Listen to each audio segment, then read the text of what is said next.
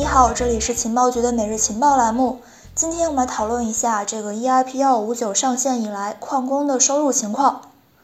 在开始之前呢，我们先了解一下九月二十七号发生在以太坊网络上的这次乌龙事件。根据 OKLink 追踪的以太坊网络信息显示，在香港时间九月二十七号的十九点十分零八秒。某一钱包以七千六百七十六点六二 ETH，大约是这个两千三百五十四万美元的 Gas 费用，进行了一笔十万美元 USDT 的转账。这笔转账的接收方呢是 Diversify。事件发生之后，Diversify 很快发推表示，已经开始着手调查这个事件的原因。而这个根据 OKLink 的信息，挖出了包含该笔交易的区块的矿工呢，在这个过去七天里面挖出的这个区块数量是排名前十。但身份尚未得到确认。二十八号早间，这个矿工明确表示将会归还之前用户误操作钱包而付出的七千六百二十六枚 TH gas 费用。至此，这场乌龙事件暂告一个段落。通过这次偶然的乌龙事件，一直以来过于低调的以太坊矿工再次出现在我们的面前。我们不妨再进一步来去关注一下，自从以太坊的 EIP 二五九上线以来，以太坊矿工们的收入变化情况。想讨论以太坊矿工的收入，首先呢就需要先去了解一下矿工们的收入来源。在当前 POW 共识机制为主的这个以太坊网络之中呢，细分起来，以太坊的矿工收入来源主要可以分为三个部分：一是区块链的挖矿奖励，主链的区块链奖励加上书块奖励，这一部分的收益呢是比较稳定的，大概是每十三秒产生一个区块，根据全网的算力进行分配。同时呢，通过这个设置难度炸弹调节挖矿难度，进而去控制挖矿奖励的数量。第二部分的收益呢是手续费，也就是所有在以太坊网络上进行转账交互的用户，为了使自己的交易得以被打包进区块而这个支付的费用。一直以来呢，这一部分都是以太坊矿工的重要的收益来源。第三部分就是我们经常提到的 MEV，也就是这个矿工可提取价值。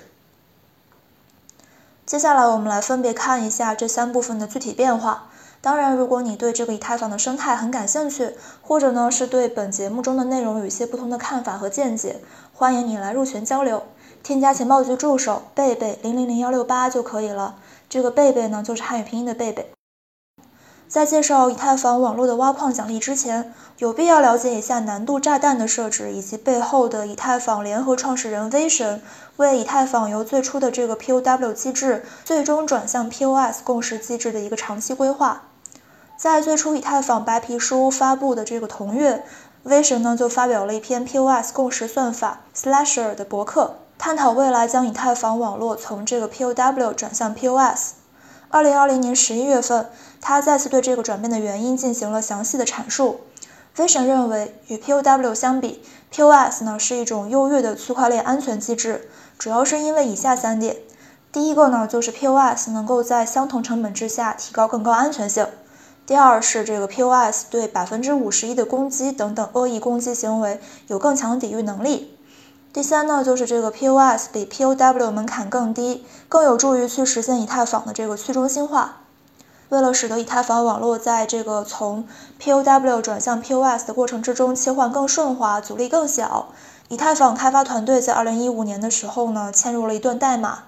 通过逐步的增加区块链挖矿难度，从而人为的去减慢以太坊发行速度。从这个区块链一二三所统计的这个以太坊挖矿难度变化，我们可以看到，在这个二零一七年的三月份，区块高度在三百七十万左右，以太坊难度炸弹首次被引爆。不过呢，由于开发进度的原因，POS 进程呢没有达到预想。如果说不终止难度炸弹，将会严重的影响以太坊生态。所以呢，开发人员在拜占庭升级中加入了旨在延迟难度炸弹的这个 EIP 六四九提案。二零一七年的十月份，拜占庭升级在区块高度四百三十七万激活的时候，这个提案呢也就随之生效，立刻降低了挖矿难度，使其恢复到了二零一七年三月份难度炸弹爆炸之前的一个水平。不过，对于矿工来说，难度虽然恢复了，但是奖励呢并没有回到一个最初的水平。原因就在于 EIP 六四九提案把区块奖励由五 ETH 降为了三 ETH。相应的变化可以很直接的从这个以太坊每天的区块奖励数量的曲线图中看到。从2017年的3月到7月份，矿工每天能够获取的 ETH 奖励从日均3万枚左右，快速降低到了1.5万枚以下。而在 EIP 469提案生效之后呢，又快速回升到了日均2万枚左右。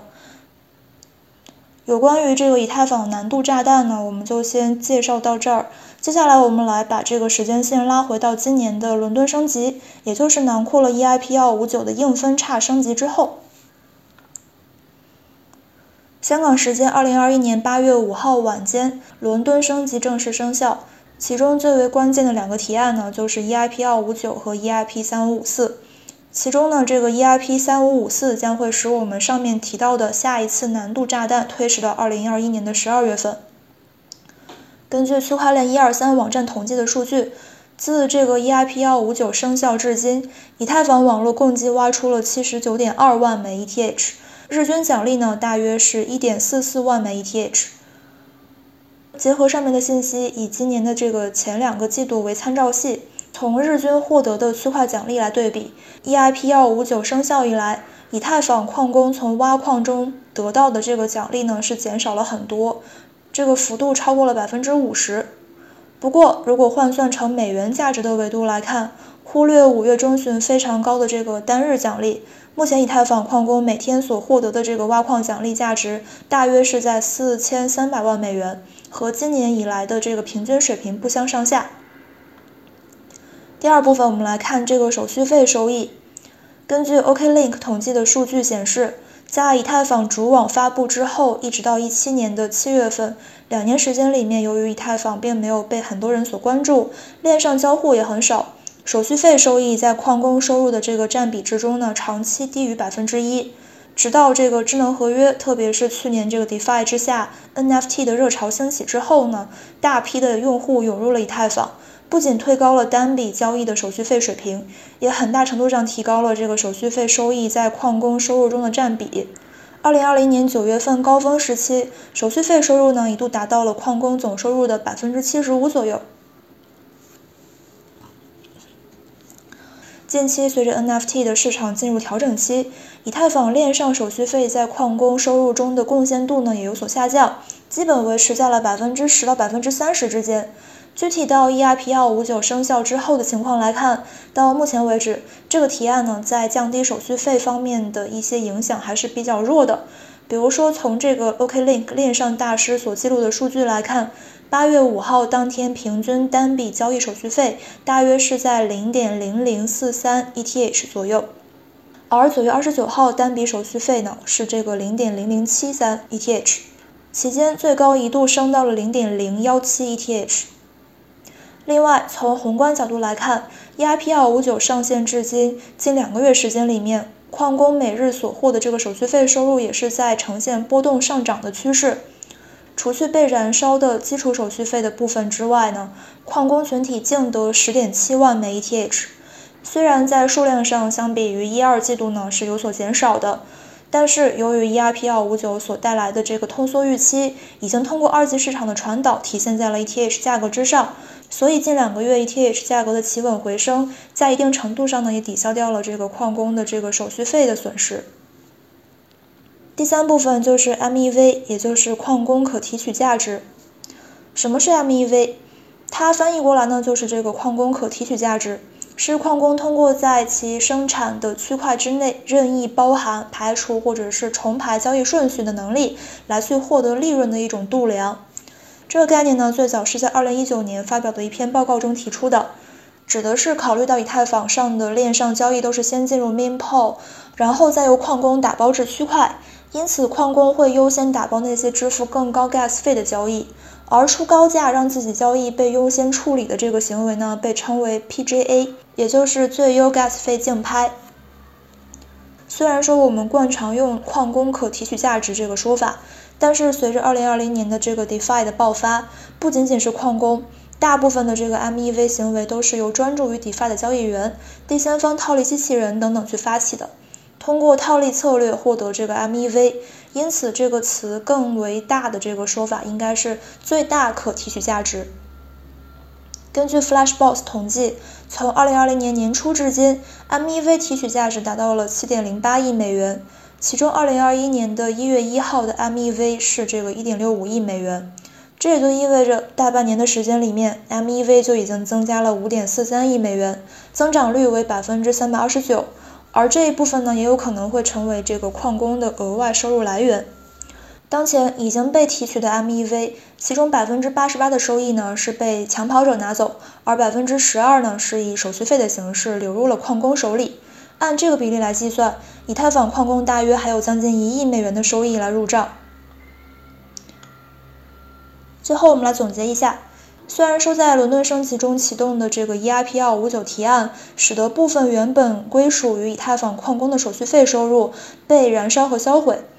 但是呢，在 EIP 二五九之下，矿工仍然是可以通过被称为优先费的功能来去获得奖励。